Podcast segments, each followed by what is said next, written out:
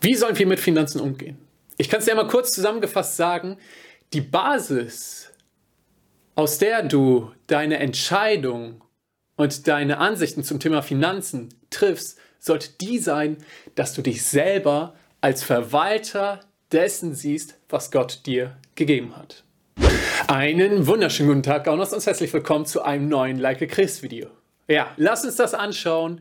Es ist so wichtig, dass du dich als Verwalter dessen siehst, was Gott dir gegeben hat. Ein Verwalter ist letztendlich eine Person, die sich um den Eigentum und die Finanzen und die Angelegenheiten von einem anderen kümmert. Ja, und wir müssen unbedingt verstehen, alles Geld, was wir haben, das gehört nicht uns, sondern gehört Gott. Das lesen wir in 1. Chronik 29, Vers 16 bis 17. Da lesen wir nämlich, Herr unser Gott, dieser ganze Reichtum, den wir bereitgestellt haben, um dir ein Haus zu bauen für deinen heiligen Namen, kommt von deiner Hand und alles gehört dir. Es ist so wichtig, müssen verstehen, alles gehört Gott. Egal, was du damit anstellst, egal, wo du es her hast, das, was du zum Beispiel an Finanzen besitzt, alles das gehört erstmal Gott. Und auch alles, es ist so wichtig, wir müssen es verstehen, alles nämlich, was du hast, das hast du vorher irgendwoher empfangen. Ja, lesen wir in 1. Korinther 4, Vers 7. Denn wer gibt dir den Vorzug? Und was besitzt du, das du nicht empfangen hast? Wenn du es aber empfangen hast, was rühmst du dich, als ob du es nicht empfangen hättest? Was für ein Satz. Letzten Endes, die Basis ist einfach, alles, was du hast, das hast du irgendwann mal empfangen. Ja. Und deswegen, wir müssen verstehen, dass alles das, was wir haben, das gehört nicht uns, das gehört in allererster Linie erstmal Gold. Und jetzt die Frage, wie sind wir denn, wie sind wir denn gute Verwalter? Und letzten Endes zeigt das ein Vers auf, den ich so gut finde, der mir so wichtig geworden ist in meinem Leben. Und zwar lesen wir das in Matthäus 6, Vers 33. Da steht nämlich, und trachtet vielmehr zuerst nach dem Reich Gottes und nach seiner Gerechtigkeit, so wird euch dies alles hinzugefügt werden. Gott sagt hier, hey, setz mich an erster Stelle, setz mein Reich an erster Stelle. Und dann werde ich mich um den Rest kümmern. Dies alles bedeutet in diesem Kontext, was du zu essen hast, wo du schläfst und womit du dich kleidest. Also ganz einfach, wir sind gute Verwalter, indem wir Gott an erster Stelle stellen. Frag Gott, was du mit deinen Finanzen tun sollst. Und es war nämlich, das ist so wichtig, wir müssen verstehen, es war nie Gottes Absicht, dass wir die Last von finanziellen Entscheidungen tragen sollen. Das war nie Gottes Plan. Gott wollte diese Last tragen. Ja? Und er möchte diese Last von dir nehmen. Und ich möchte dir jetzt sagen, der Weg dahin, dass du diese Last los wirst, ist ganz einfach. Trachte zuerst nach Gottes Königreich setz ihn an erste Stelle. Und die Folge davon, wenn du als erstes nach Gottes Königreich trachtest, wird die sein, dass er dich versorgt. Und ich kann dir sagen, er wird es besser machen, als du es jemals könntest.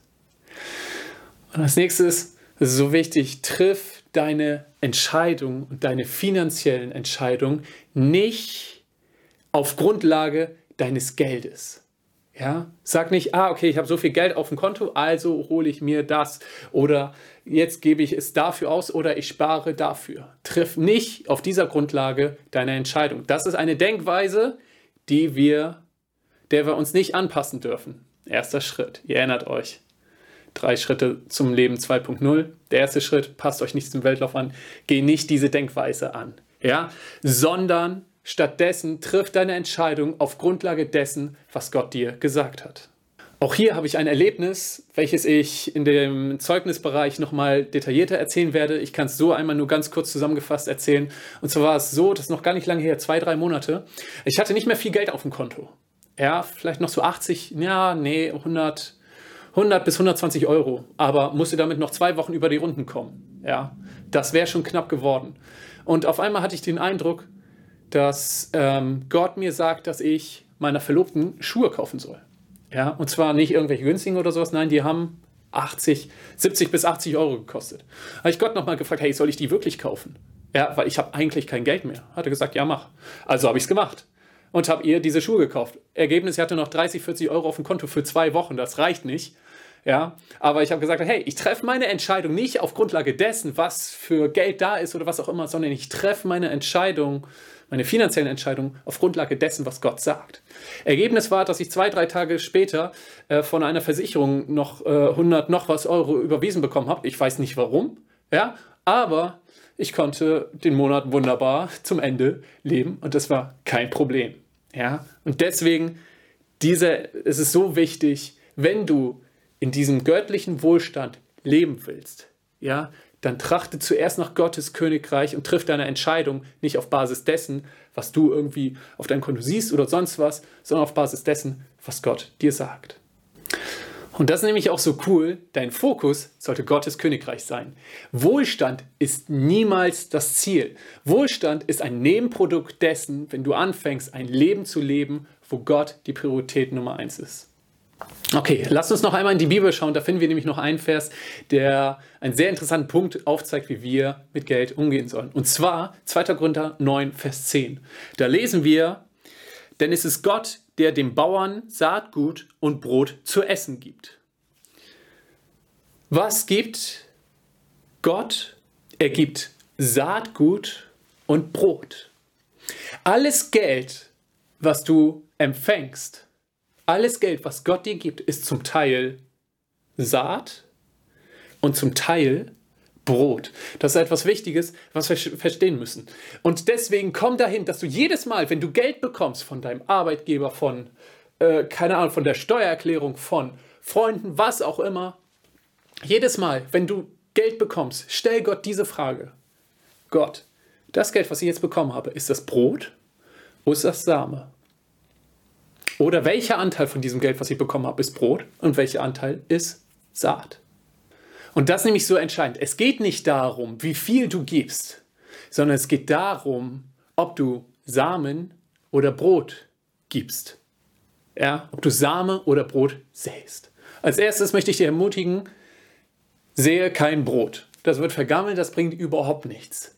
Ja, stattdessen genießt das, was Gott dir als Brot gibt. Das lesen wir in 1 Timotheus 6, Vers 17b. Stattdessen sollen sie ihr Vertrauen auf den lebendigen Gott setzen, der uns alles reichlich gibt, was wir brauchen, damit wir uns daran freuen und es genießen können. Die Dinge, die Gott dir gibt, für dich, das, was Gott dir als Brot gibt, das nimm an und genieße es und freu dich darüber. Ja? Und der zweite Punkt ist der, ganz einfach, ist keinen Samen. Der wird dich sowieso nicht wirklich satt machen. Und der Plan für Samen ist, dass du damit in andere Leben, in andere Menschen säst. Ja? Also frag Gott, was ist Same, was ist Brot? Den Samen sehe und das Brot genieße. Was sind die Folgen, wenn wir anfangen, mit Geld so umzugehen? Ganz einfach, wenn du anfängst, Geld nicht mehr als meins anzusehen, verliert Geld diese Macht über dich, die es sonst so sehr bei so vielen Menschen hat. Und du stehst nicht mehr in dieser Abhängigkeit zum Geld. Ja, und wenn du anfängst, ein Verwalter dessen zu sein, was Gott dir gegeben hat und Geld als Segen von ihm ansiehst, ja, dann wird Geld auf einmal zum Werkzeug. Ein Werkzeug, welches du für dich genie zum Genießen nutzen kannst und gleichzeitig auch nutzt, um anderen Menschen zu dienen. Und du kommst in eine innere Ruhe im Bereich Finanzen und du wirst auch ein Gefühl der Sicherheit zu bekommen, weil du dir keinen Kopf mehr um Finanzen und über deine Lebensumstände machen musst. Ich habe vor ungefähr zwei Jahren angefangen, Gott zum Chef in meinen Finanzen zu machen. Und ich kann dir sagen, es ist so gut und ich habe so krasse Sachen erlebt. Einige Stories wirst du im Zeugnisbereich hören. Ja, und es ist so genial. Jetzt, wann immer Finanzen auf mein Konto kommen, stelle ich Gott die Frage: So, was soll ich geben? Was soll ich behalten? Und wenn Rechnungen kommen, das ist nicht mehr, dass ich sage, oh nein, wie kann ich die jetzt nur bezahlen? Da ist nicht genug oder was auch immer, sondern ich sage, okay, Gott, da ist eine Rechnung, die muss ich bezahlen. Ähm, du bist ja jetzt der Chef meiner Finanzen ich brauche da was. Und wenn irgendwie Sorgen kommen im Bereich Finanzen, na, wie wird das wohl und dies und jenes, Dann nehme ich einfach diese Bibelstellen, stelle mich drauf und sage, hey, Gott ist die oberste Priorität in meinem Bereich von Finanzen. Er hat gesagt, er kümmert sich um den Rest. Darauf stelle ich mich. Gott ist mein Versorger. Und wenn du dir jetzt die Frage stellst, ja, okay, super, aber woher weiß ich denn, wohin ich überhaupt geben soll? Genau das gehen wir im nächsten Video an. In diesem Sinne sage ich danke fürs Zuschauen und wir sehen uns dann beim nächsten Like Chris Video. Ciao.